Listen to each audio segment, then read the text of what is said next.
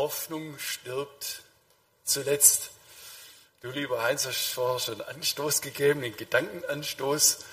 Ähm, und in der Vorschau online habe ich ja auch schon einen Hinweis gegeben. Wir wollen uns heute Morgen fragen, was denn die Bibel zu dem Thema zu sagen hat. Und jetzt wollte ich euch fragen, wo steht es in der Bibel? Hoffnung stirbt zuletzt. Weiß es jemand?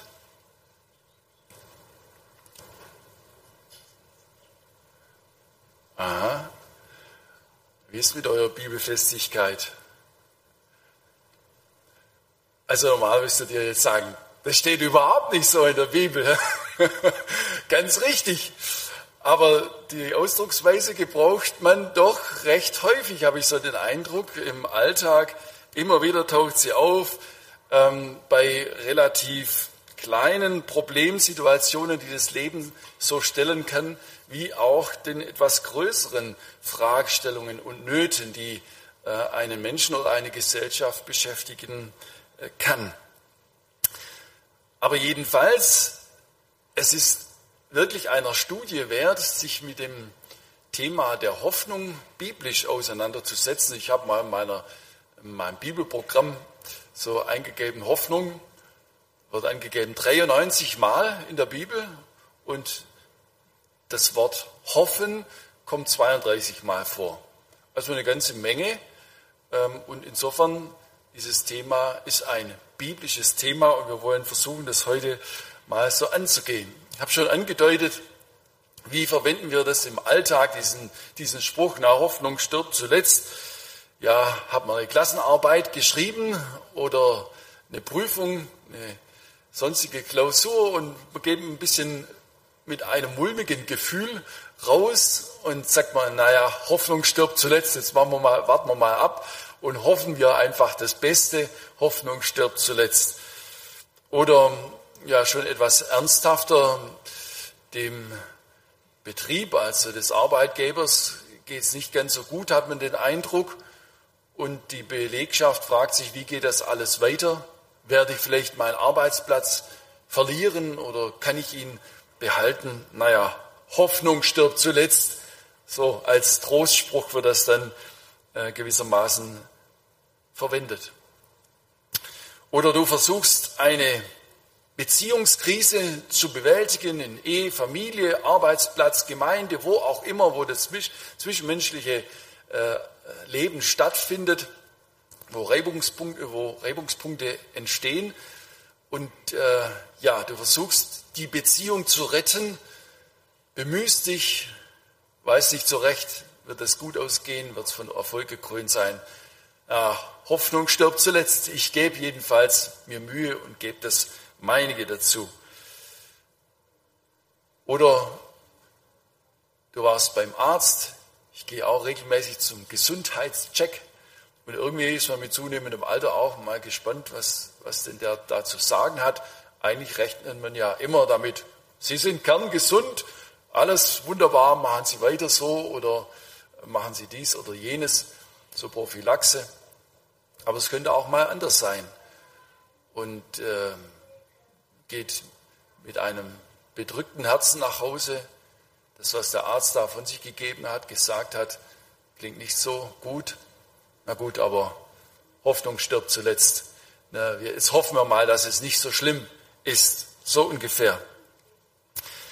Oder vielleicht ja, etwas banaler, humorvoller, der x-te Versuch, äh, die, die zu vielen Kilos, die die Waage anzeigt, stimmt sie oder stimmt sie nicht, die Waage, oder stimmt sie mit mir nicht, äh, jetzt zu reduzieren und es klappt einfach nicht. Der Jojo-Effekt schlägt zu und äh, man versucht es wieder, denn Hoffnung stirbt da bekanntlich zuletzt, so sagt man dann dem Gesprächspartner. Ja, und im Einleitungstext zu diesem Gottesdienstthema äh, auf YouTube, da habe ich das doch sehr bedrückende Thema des Krieges auch angesprochen in der Ukraine. Ich muss sagen, ich gucke fast jeden Tag irgendwie nach Nachrichten, wie, wie sieht die Lage dort aus, wie entwickeln sich die Dinge und ähm, wie viele mögen wohl hoffen sehr hoffen und beten vielleicht auch, dass dieser elende Krieg endlich ein Ende findet und Frieden einzieht. Das ist vielleicht momentan das gewichtigste Thema, das uns äh, alle, insbesondere die Geschwister und die Menschen in der Ukraine und auch in Russland beschäftigen mag. Hoffnung stirbt zuletzt. Es ist irgendwie der Versuch, sich Mut zu machen. Aber die Frage ist, ist es auch begründet? Kann man begründet Mut machen? Gibt es wirklich Hoffnung? Und es ist so, es, man kann es an sich selbst studieren ähm, in ganz banalen Angelegenheiten. Wenn du vielleicht auf ein Projekt zulebst, da will vielleicht jemand bauen, ja, und er hat das schon jahrelang im Kopf und dann entwickeln sich die Dinge so wie in den letzten Jahren, in letzter Zeit, ähm, ja, im großen politischen Stil, was sich dann auf die Wirtschaft des Landes auswirkt. Corona hat seinen Teil dazu beigetragen. Menschen haben ihren Arbeitsplatz verloren, regelmäßiges Einkommen und plötzlich ist dieser Traum, dieses, diese, diese Sache, auf die man hingehofft und hingearbeitet hat, steht ganz stark in Frage. Da fragst du dich, wozu spare ich jetzt eigentlich noch? Soll ich mein Geld anders investieren oder wird das überhaupt noch was? Dann kann ich den Plan in der Schublade liegen lassen, habe ich schon gar keine Lust mehr, mich damit zu befassen. Denn es ist keine Hoffnung da, ähm, dass es mal zur Verwirklichung kommen könnte. Und das spüren wir in solchen banalen, alltäglichen Dingen, wie auch im Großen und Ganzen, wenn es um das Leben überhaupt geht. Wir Menschen, wir brauchen Hoffnung, wir brauchen das existenziell. Hoffnung ist unser Antrieb sozusagen. Wir, wir verbinden damit ein Ziel, auf das hin es sich zu leben lohnt uns, sich zu engagieren lohnt.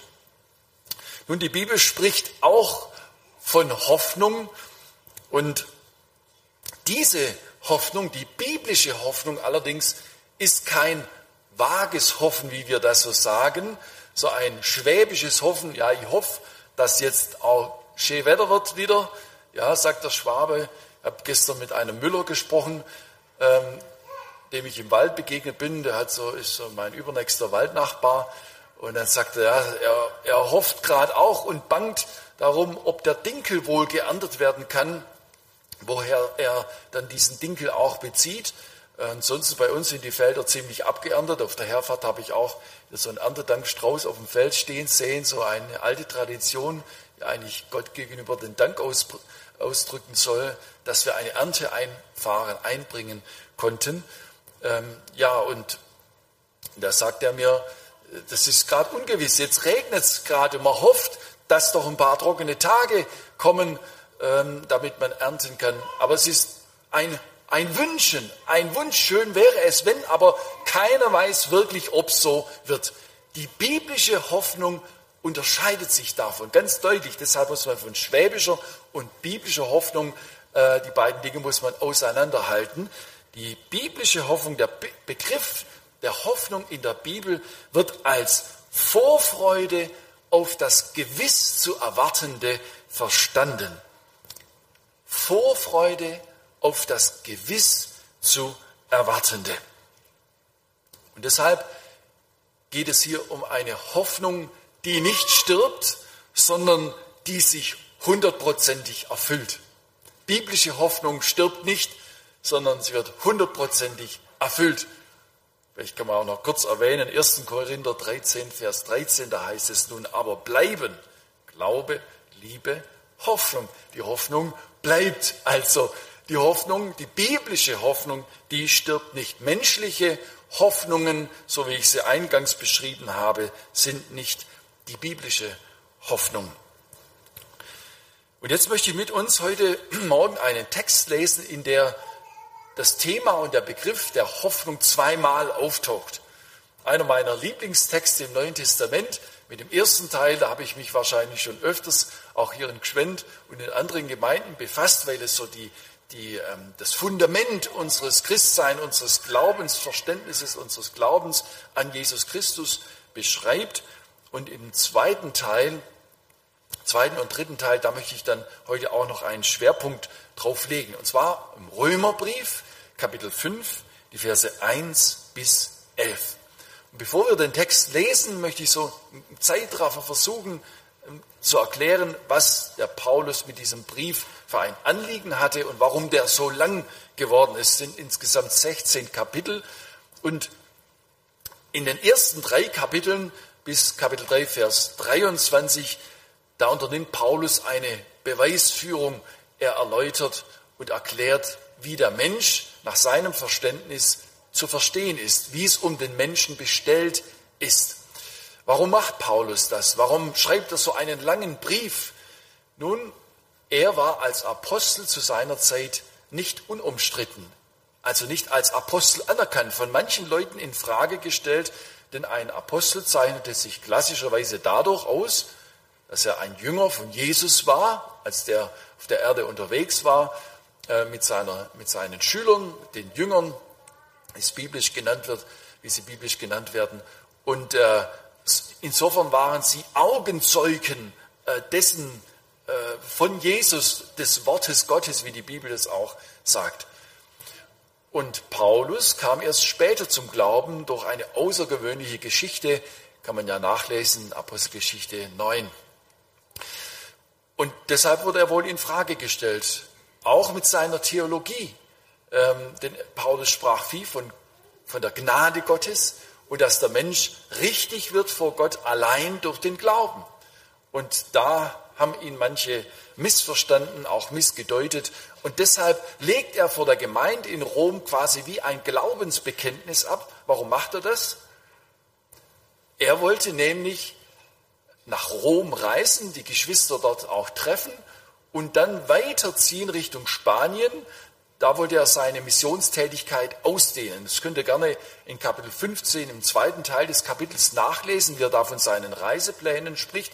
Und also sagt, er hat jetzt die Arbeit hier in dem Feld, wo er bisher war, ausgerichtet und dann will er weiter Richtung Spanien und er will sich von ihnen unterstützen lassen. Ähm, in Gebet und auch in Manpower, so würde ich mal sagen, in äh, direkter Unterstützung seiner Arbeit Richtung Spanien. So hat er also diesen langen Römerbrief geschrieben und legt damit ein Glaubensbekenntnis ab. Sie können detailliert lesen, wie versteht Paulus das Evangelium von Jesus Christus. Also in Kapitel 3 hat er in seiner Beweisführung dann festgehalten, alle Menschen sind Sünder und sie ermangeln des Ruhmes, den sie vor Gott haben sollten. So übersetzt Martin Luther. Die Elberfelder drückt es ein bisschen anders aus und andere Übersetzungen auch, die machen nämlich deutlich, da heißt es, sie erreichen nicht die Herrlichkeit Gottes oder sie entbehren der Herrlichkeit Gottes. Was ist damit ausgedrückt? Das ist eigentlich ganz wichtig für das rechte Verständnis des Evangeliums. Das heißt, die Menschen haben als Nachkommen von Adam und Eva durch den Sündenfall, durch die Trennung von Gott die Herrlichkeit Gottes verloren.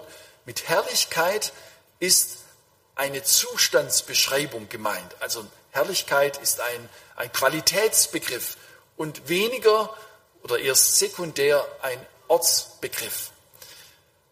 Und insofern will das deutlich machen, sie haben die Herrlichkeit Gottes verloren oder entbehren der Herrlichkeit Gottes. Der Mensch ist zur Gemeinschaft mit Gott geschaffen als sein Gegenüber, zum Bilde Gottes schuf er ihn. Beim Sündenfall ist diese Beziehung zerbrochen. Und Gott, der herrlich ist, kann nun nicht mehr sein Wesen, seine Herrlichkeit auswirken im Leben des Menschen. Beziehungsweise der Mensch hat nun keine Möglichkeit mehr, die Herrlichkeit Gottes zu reflektieren als sein Gegenüber, denn die Beziehung ist zerbrochen.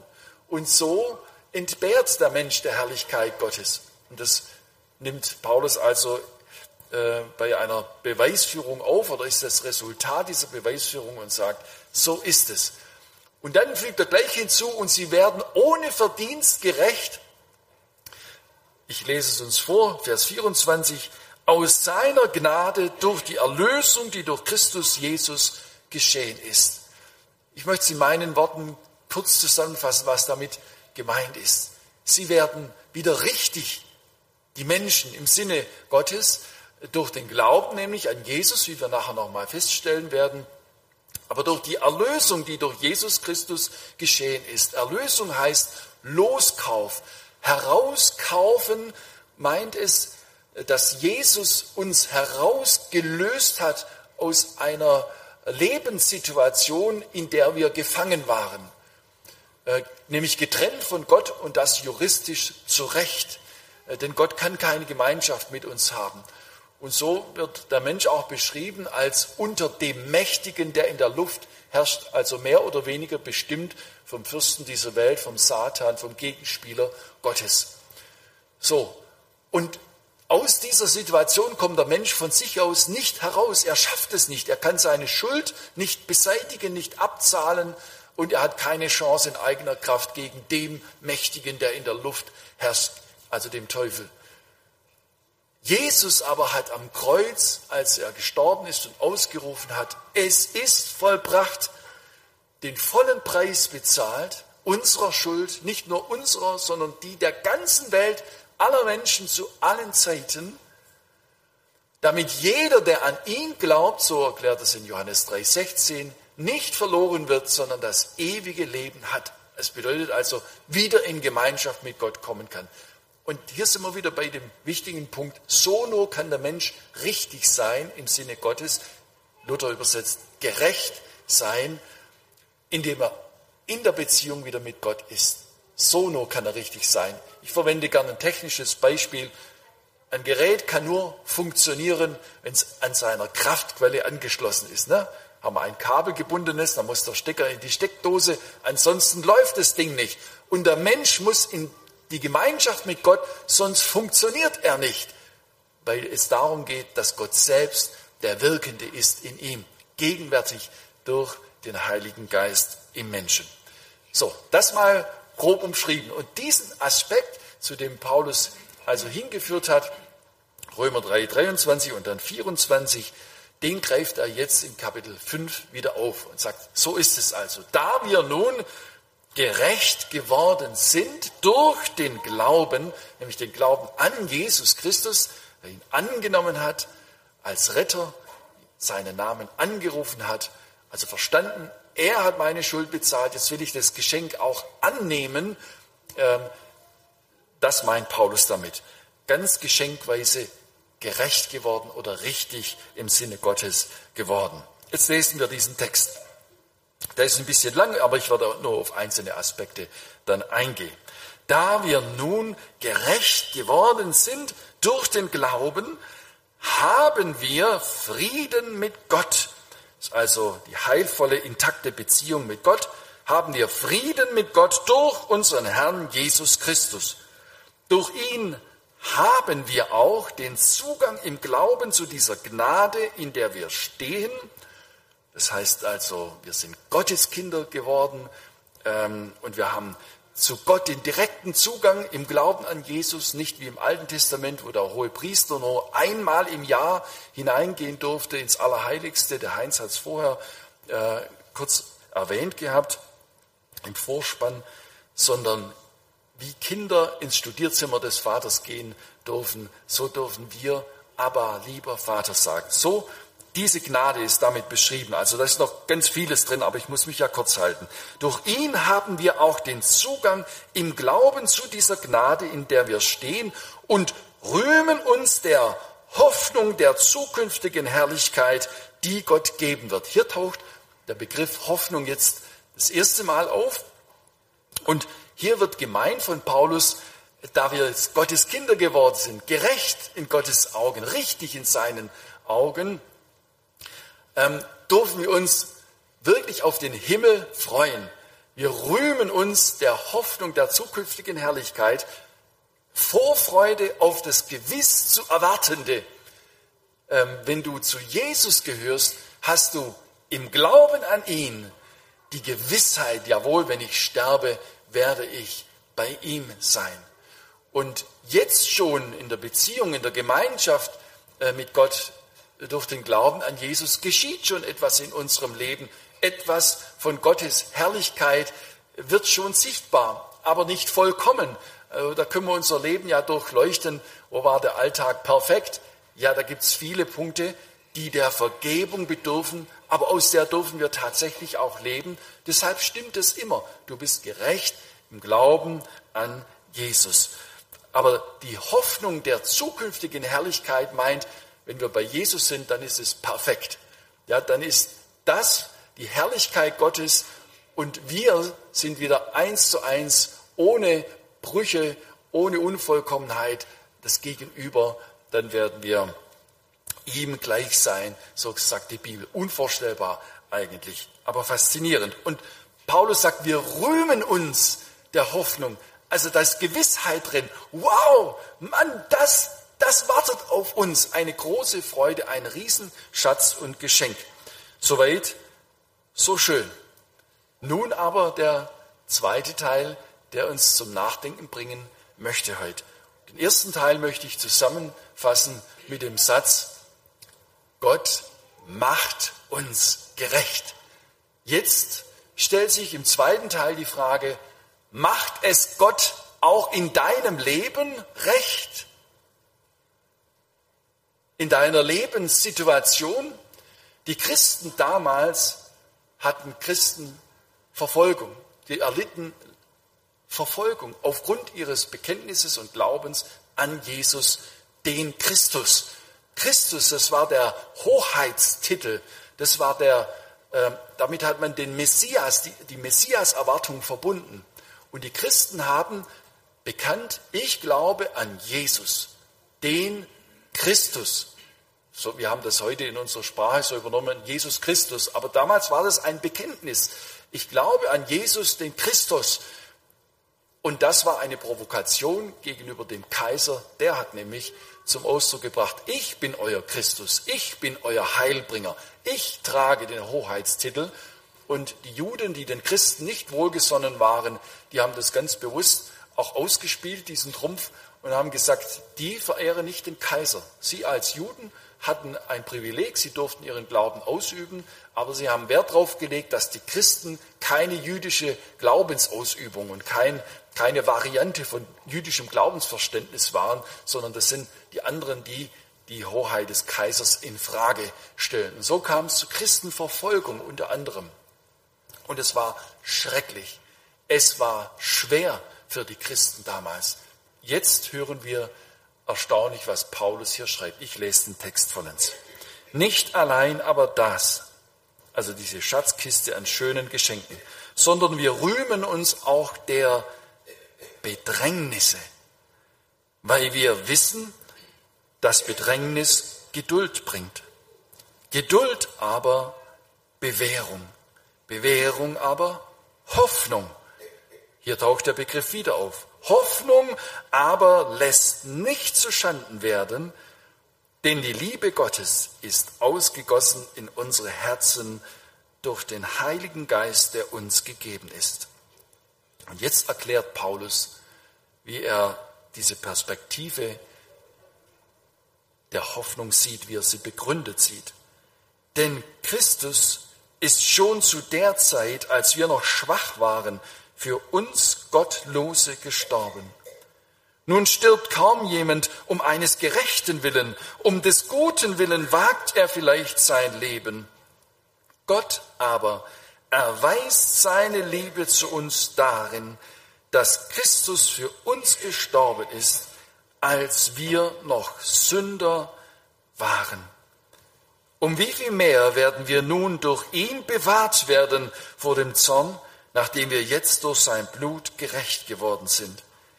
Denn wenn wir mit Gott versöhnt worden sind durch den Tod seines Sohnes, als wir noch Feinde waren, um wie viel mehr werden wir selig werden durch sein Leben, nachdem wir nun versöhnt sind. Nicht allein aber das, sondern wir rühmen uns auch Gottes durch unseren Herrn Jesus Christus, durch den wir jetzt die Versöhnung empfangen haben. Eigentlich unverständlich zunächst, wie Paulus nun in diesem Text weiterfährt. Nicht allein aber das, sagt er, der Blick geht auf diese Schatzkiste, die ich vorhin geöffnet habe und mit uns angeschaut habe. Nicht allein aber das, nicht allein dessen rühmen wir uns, sondern wir rühmen uns auch der Bedrängnisse, Schwierigkeiten. Und Paulus spricht insbesondere damals von der Verfolgung der Christen. Ich habe unterschiedliche Übersetzungen hier auch angeschaut. Manche nehmen den, äh, formulieren oder übersetzen es so, dass sie sagen, wir rühmen uns dessen auch trotz der Bedrängnisse, die wir durchleben. Aber es ist irgendwie beides mit drin. Und die Argumentation geht eigentlich fast in die Richtung, möchte ich sagen, deutlicher, wie Luther es hier übersetzt, sondern wir rühmen uns auch der Bedrängnisse. Aber das ist schwere Kost. Wie kann Paulus sagen, wir rühmen uns der Schwierigkeiten, die wir aufgrund unseres Glaubens an Jesus haben? So was wünscht man sich doch nicht. So was wünscht man nicht einmal seinem Nächsten. Wie kann Paulus das so sagen? Ein Bibelausleger, ein Bibellehrer sagte einmal, vielleicht hat das Erleben von Paulus in Korinth mit dazu beigetragen, dass er diese Kontrastformulierung äh, verwendet hat. Denn in Korinth, da waren Leute, die haben sich allerhand gerühmt, nicht was sie für tolle Redner waren und was sie Gaben hatten und wie sie sich alle so toll fanden. Und da war es mit Selbstkritik nicht so weit her. Und Paulus kommt in Kapitel 12 im zweiten Korintherbrief dann drauf zu sprechen und sagt, ich will mich auch rühmen. Ich könnte mich übrigens auch sehr vieler Dinge rühmen, was ich alles an Wunder erlebt habe, wie Menschen gesund wurden, Heilung geschah, wie Wunder über Wunder äh, geschahen bei meiner Verkündigung des Evangeliums. Aber all dessen will ich mich nicht rühmen. Dann sagt er, ich will mich aber meiner Schwachheit rühmen. Und dann erzählt er, äh, berichtet er davon, dass er irgendein körperliches Leiden hatte. Wir wissen es bis heute nicht, was es genau war, aber es hat ihm zu schaffen gemacht. Und er hat dreimal zum Herrn gefleht, dass er ihm das doch wegnehmen soll. Und der Herr hat ihm gesagt, er, er, er sagte selbst so, der Herr hat zu mir gesagt, Paulus, meine Gnade reicht aus für dich. Denn meine Kraft ist in den Schwachen mächtig.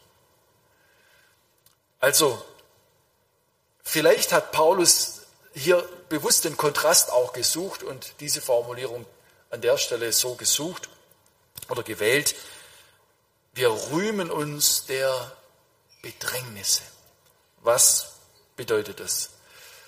Damals insbesondere hat er die Christenverfolgung im Blick gehabt, aber auch wir kennen Bedrängnisse. Im Grunde genommen ist der Begriff die Beschreibung dafür, dass es eine Engführung im Leben gibt, wo du am Ende nicht mehr weiter weißt, wie es weitergehen soll. Wie soll das nur weitergehen? Die Sache spitzt sich ja immer noch problematischer zu und in einer Sackgasse, wenn man da hinten eine Wendeplatte hat, dann kann man ja noch wenden, dann kann man die andere Richtung wählen, aber da erscheint so, als würde es nicht weitergehen. Jedenfalls ganz deutlich, das ist der umfassende Aspekt, in eigener Kraft siehst du keine Möglichkeit. Und das ist wohl der Grund.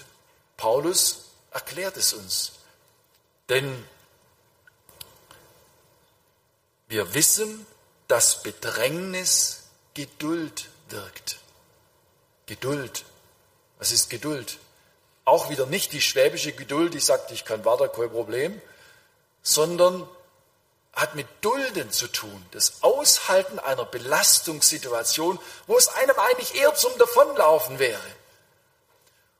Und Paulus sagt, diese Schwierigkeiten, diese Bedrängnisse, die bewirken etwas in unserem Leben, nämlich Belastungsfähigkeit, nicht weil wir immer stärker werden, sondern weil wir in diesen unmöglichen Situationen ganz praktisch lernen, mit der Kraft Gottes zu rechnen, uns nach ihr auszustrecken, regelrecht wie ein Versinkender sich an den, an den Rettungsring klammert.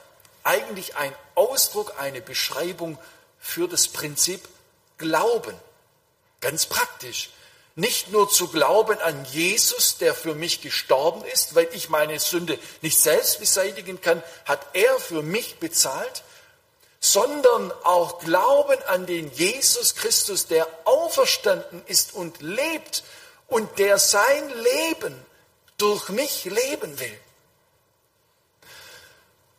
Und in den praktischen Alltagssituationen, wir können uns alle möglichen Situationen vorstellen, äh, mit dem Impulsgeber der zehn Gebote oder der Bergpredigt. Wer die Bibel kennt, der weiß, da ist der Maßstab Gottes in einer so deutlichen Weise zusammengefasst und an, an, an vielen Stellen muss man menschlich äh, betrachtet zu dem Fazit kommen und sagen, das, das, das ist unmöglich. Liebet eure Feinde.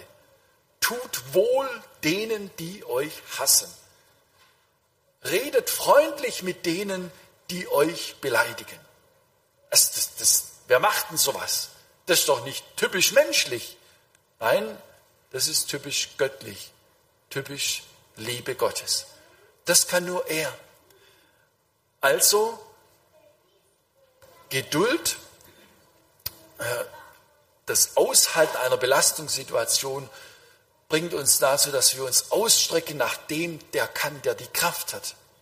Und wo wir noch so vorschnell gesagt haben, ich glaube an Jesus und uns hier im Gottesdienst auf unserem Platz gefreut über die große, äh, das große Geschenk, was wir in der Schatzkiste angeschaut haben, merken wir im Alltag in den herausfordernden Situationen, wo uns einer quer kommt, dass da nicht alles Glaube ist in unserem Leben, und so erklärt es der Apostel Petrus in ganz ähnlichem Zusammenhang. Auch Christenverfolgung, ersten äh, Petrusbrief, ähm, äh, Kapitel 1, die Verse 6 und 7.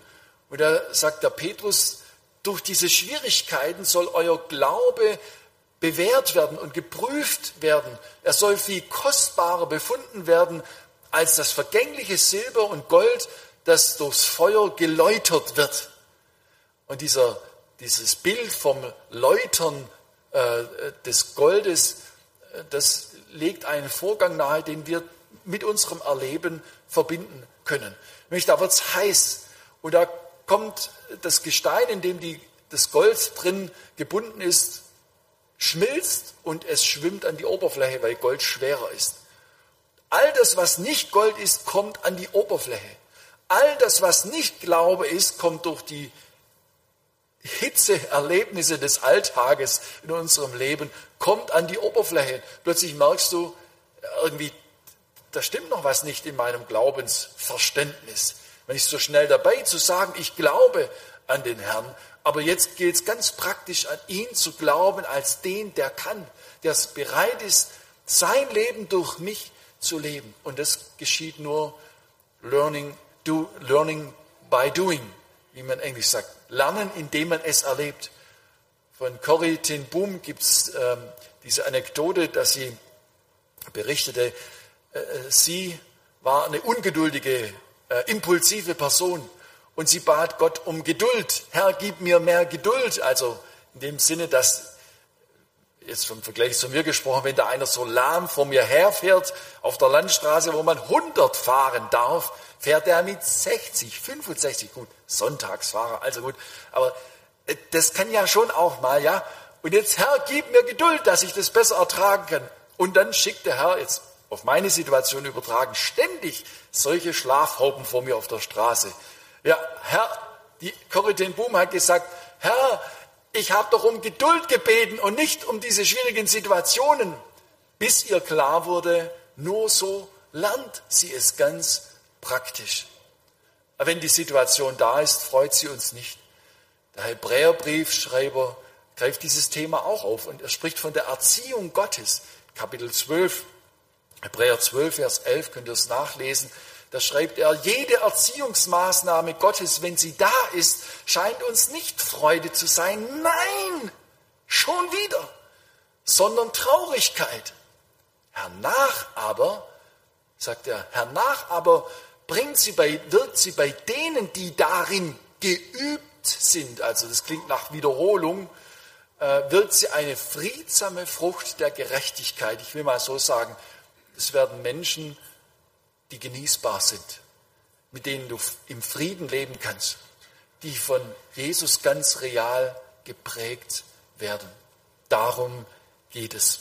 Also, deshalb kommt Paulus jetzt mit diesem Begriff Bewährung. Das hängt ja wie eine Kette aneinander. Ne? Bedrängnis wirkt Geduld, dieses Lernen, eine Belastungssituation auszuhalten, aber nicht in eigener Kraft, sondern im Vertrauen auf Jesus. Lernen. Geduld, aber Bewährung. Bewährung.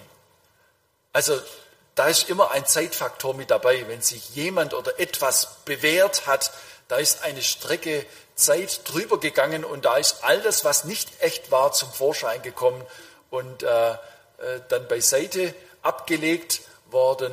Aber wenn jemand dann bewährt ist, dann er, hat es auch mit Vertrauenswürdigkeit zu tun und mit Echtheit. Also, ich würde sagen,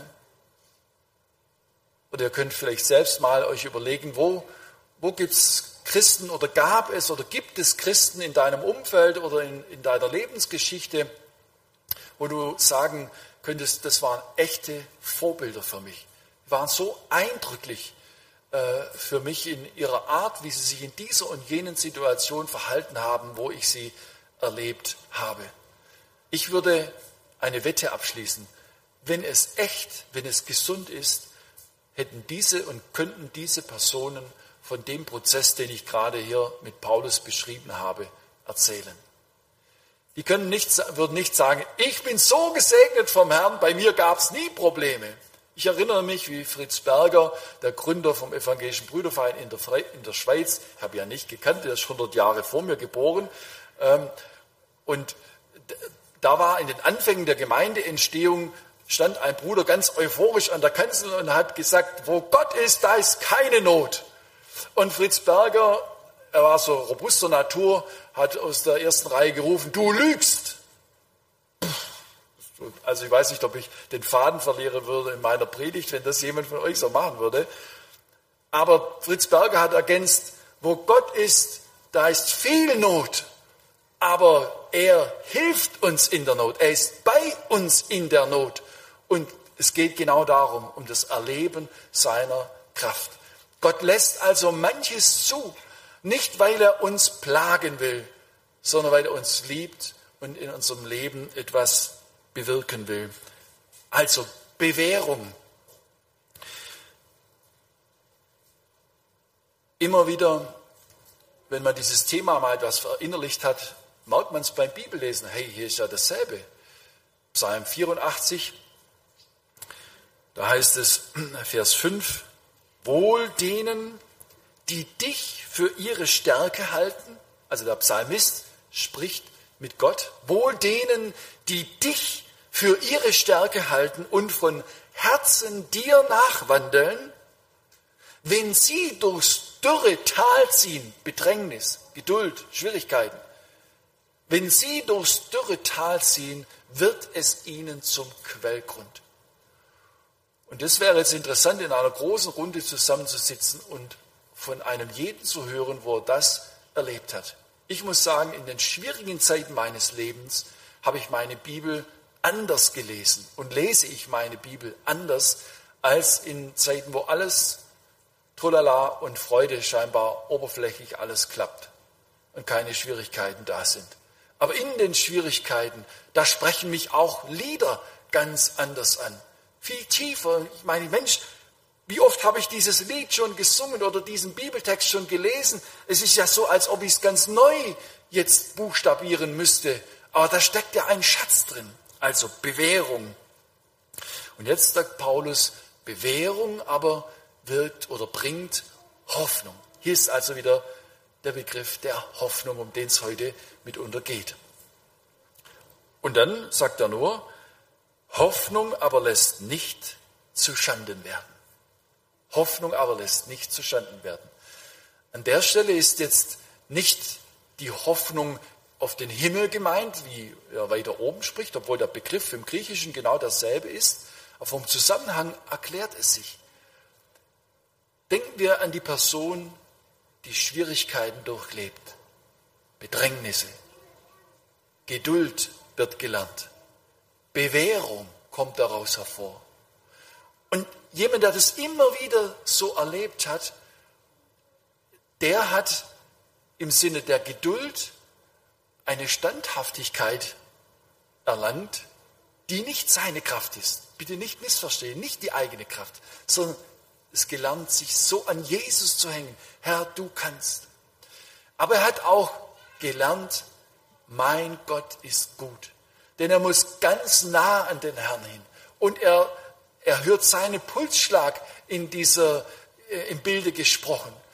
Wenn du in Not bist, wenn du dich wie ein Ertrinkender an den Rettungsring so an den Herrn klammern musst, weil du sonst den Eindruck hast, du gehst unter mit deiner Not, mit deinen Fragen und Sorgen, dann erlebst du etwas, was du sonst nie erleben würdest. Den Herrn in seiner Größe, seiner Güte neu zu entdecken. So sagt Paulus, Bewährung wirkt oder bringt Hoffnung mit sich. Das heißt, egal wie die Situation auch sein mag, so verfahren und aussichtslos sie auch sein mag, du weißt eines ganz fest und durftest es lernen, Gott ist gut und er wird es gut hinausführen. Ich habe mich erinnert an ein Lied, ich habe das auf mein Handy gezogen, das will ich euch ähm, kurz zitieren, von Philipp Spitta. 1833, schon eine Weile her, aber der Mann hat wohl auch manches erlebt. Ich stehe in meines Herrn Hand. Viele kennen dieses altbekannte Kirchenlied. Ich stehe in meines Herrn Hand und will drin stehen bleiben. Nicht Erdennot, nicht Erdentand soll mich daraus vertreiben. Und wenn zerfällt die ganze Welt, wer sich an ihn und wen er hält, wird wohlbehalten bleiben. Er ist ein Fels, ein sicherer Hort, und Wunder sollen schauen, die sich auf sein wahrhaftig Wort verlassen und ihm trauen. Er hat's gesagt, und darauf wagt mein Herz es froh und unverzagt und lässt sich gar nicht grauen. Und was er mit mir machen will, ist alles mir gelegen, ich halte ihm im Glauben still und hoff auf seinen Segen. Denn was er tut, ist immer gut. Und wer von ihm behütet ruht, ist sicher alle Wegen. Ja, wenn's am schlimmsten mit mir steht, freue ich mich seiner Pflege. Ich weiß, die Wege, die er geht, sind lauter Wunderwege. Was böse scheint, ist gut gemeint. Er ist doch nimmermehr mein Feind und gibt nur Liebesschläge. Und meines Glaubens Unterpfand ist, was er selbst verheißen, Doppelpunkt, dass nichts mich seiner starken Hand soll je und je entreißen. Was er verspricht, das bricht er nicht. Er bleibet meine Zuversicht. Ich will ihn ewig preisen. Wow, was für Aussagen. Und der oberflächliche Betrachter würde vielleicht sagen, ja, dem ging es bestimmt immer gut. Der hat nie Schwierigkeiten gehabt, so richtig. Na, und wenn sie da waren, dann nur um gleich wieder zu verschwinden. Der hat sie weggebetet oder sonst was. Nein, Hoffnung, von der Paulus spricht, lässt nicht zu Schanden werden. Die tiefe Gewissheit, Gott ist gut. Ich darf meine Hoffnung auf ihn setzen. Ich werde nicht enttäuscht werden. Und hier dürfen wir nicht vorschnelle Schlüsse ziehen. Die Christen, denen Paulus das schrieb, sind viele umgekommen, haben das Martyrium erlitten, weil sie sich zu Jesus, dem Christus, bekannt haben. Unter Nero hat man sie reihenweise gekreuzigt oder an Pfähle gebunden, mit Pech übergossen und nachts als Fackel angezündet. Grausam, furchtbar. Aber auf diese Situation bezieht sich Paulus. Und für ihn ist die Liebe Gottes trotzdem nicht in Frage gestanden. Das ist, klingt unverständlich. In Römer Kapitel 8, da sagt er dann, wir sind gewiss, dass weder Tod noch Leben, noch sonst irgendetwas, irgendwelche Gewalten, Mächte, feindliche äh, Kreaturen, die uns irgendwie schaden möchten. Niemand kann uns scheiden von dieser Liebe Gottes, die in Jesus Christus ist. Und hier ist die Argumentationslinie ganz ähnlich. Er bringt zum Ausdruck der Gott, der sich selbst für nicht seine Freunde, sondern für seine erklärten Feinde sogar hingegeben hat bis zum Tod am Kreuz, der hat darin eine Liebe erwiesen, die durch nichts in Frage zu stellen ist. Und hier habe ich gemerkt in der Vorbereitung, das kann man so schnell sagen. Aber dass das bei uns greift, dass wir dieselbe Perspektive finden können, das muss der Heilige Geist in unserem Leben bewirken. Da müssen wir uns ganz persönlich nach dem Herrn ausstrecken und sagen, Herr, werd du mir so groß, wie du damals diesen Christen groß geworden bist und so bedeutsam, dass sie gesagt haben, eher lasse ich mir den Kopf abschlagen oder lasse ich mich kreuzigen, als dass ich diesen Jesus verleugnen werde. Der, der mir das Leben gegeben hat, der mir die Liebe Gottes erschlossen hat, der mir ein ganz neues Gottesbild vermittelt hat. Jesus Christus, den werde ich nicht verleugnen. Das ist die Argumentationslinie, die Paulus hier nennt. Und insofern möchte ich heute den Inhalt dieser Predigt in drei Punkten zusammenfassen. Erstens, was wir als erstes angeschaut haben, Gott macht uns gerecht. Er sagt zu dem, der an Jesus glaubt, ich vergebe dir deine Schuld und dann bist du richtig in meinen Augen. Da ist nichts an Makel in deinem Leben, weil meine Vergebung vollkommen ist. Zweitens, Gott macht es recht in unserem Leben und er meint es hundertprozentig gut. Wir verstehen es wohl nicht immer gleich. Aber Paulus hält es fest, Gott macht es recht. Er hat gute Gedanken über unserem Leben, selbst in den Schwierigkeiten, die er zulässt, die vielleicht böse Menschen in unserem Leben bewirken und auslösen. Da möchte ich vielleicht noch einen Gedanken dazu sagen. Vielleicht bist du in dieser in so einer Situation, wo du der Bosheit von Menschen ausgesetzt bist und sagst, sind es jetzt die Liebesschläge Gottes oder was? Gott lässt es zu. Aber wir können von der Bibel her erkennen, lässt einmal im Alten Testament, da ist mir dieses Prinzip aufgefallen, wenn Gott ein fremdes, feindliches Volk gebraucht hat, um sein Volk Israel zu erziehen, dann hat er nicht nach dem Prinzip gehandelt, naja, die brauchen das jetzt mal, ihr macht das schon recht, sondern er hat gleichzeitig diejenigen, die Israel geschadet haben, auch zur Rechenschaft gezogen. So kann Gott auf verschiedenen Linien eine Geschichte schreiben und es passt zusammen. Gott macht es recht in unserem Leben. Wir sehen es oft nur nicht. Und hier den letzten Punkt, den ich schon angedeutet habe. Paulus sagt es im letzten Vers hier in Vers 11.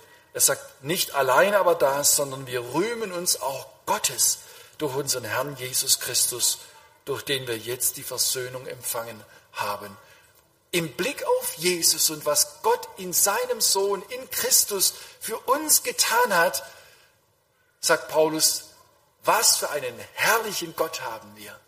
Wir rühmen uns seiner. Dessen müssen wir uns nicht schämen, denn seine Liebe ist so klar und überwältigend deutlich erwiesen worden durch ihn selbst, dass man sie nicht in Frage stellen muss. Der dritte Punkt wäre also, Gott ist Gerechtigkeit und er ist Treue und Liebe. Und damit möchte ich zum Schluss kommen. Hoffnung stirbt zuletzt? Fragezeichen. Ich habe es ja formuliert, Ausrufezeichen und das Fragezeichen dahinter gesetzt, um zum Nachdenken anzuregen. Die biblische Hoffnung, die stirbt nicht, sondern sie wird ganz gewiss zur Erfüllung kommen.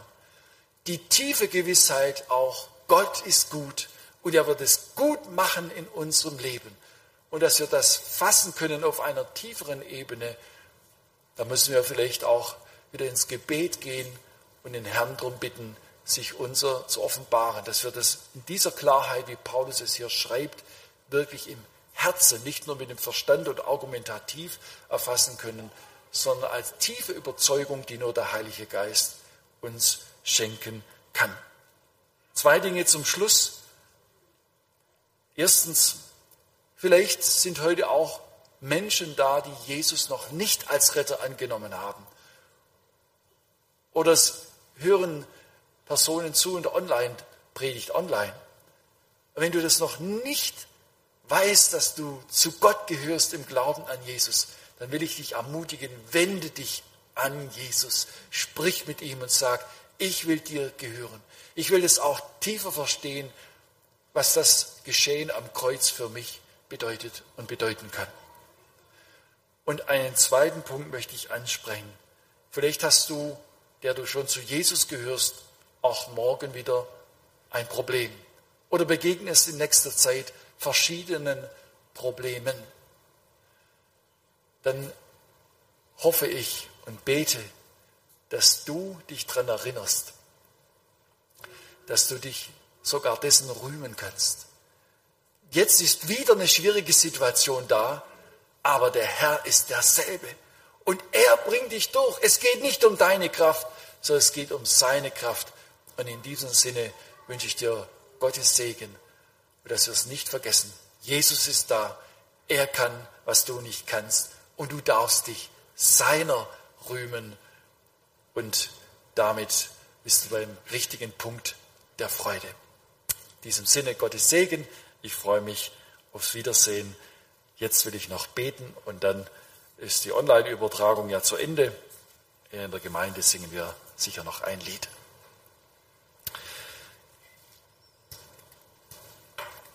Lieber Herr Jesus Christus, ich möchte herzlich Danke sagen für dein Wort, in dem wir so vieles lernen können, so vieles auch uns begegnet, was wir zunächst nicht richtig verstehen. Aber ich danke dir, dass du es gut meinst und gut machst in unserem Leben. Und dass es schon Zeugen gab damals, die das so erlebt haben, wie Paulus es hier niedergeschrieben hat und erläutert, erklärt hat, warum wir so gewiss sein können, dass du, dass der lebendige Gott nicht gegen uns sein kann, weil du doch alles für uns gegeben hast. Ich möchte dir herzlich Danke sagen dafür, für diesen riesigen Schatz an Gewissheit, neues Leben, Vergebung der Schuld, ewiges Leben, Würde, Wert, geliebt sein und den Himmel als gewisse Zukunft. Aber ich danke dir, dass du es trotzdem gut meinst, wenn die Schwierigkeiten in unserem Leben da sind, dass du uns auf eine tiefere Ebene führen willst, dich besser und tiefer zu erkennen, wie du bist, wie verlässlich du auch bist, deine Kraft. Ich danke dir. Du bist erhaben über allen Schwierigkeiten. Für dich ist nichts zu groß. Und so hilft, dass wir in aller Schwachheit im Alltag uns fallen lassen in deine starken Arme und dich und deine Kraft erleben dürfen. Vielen Dank. Amen.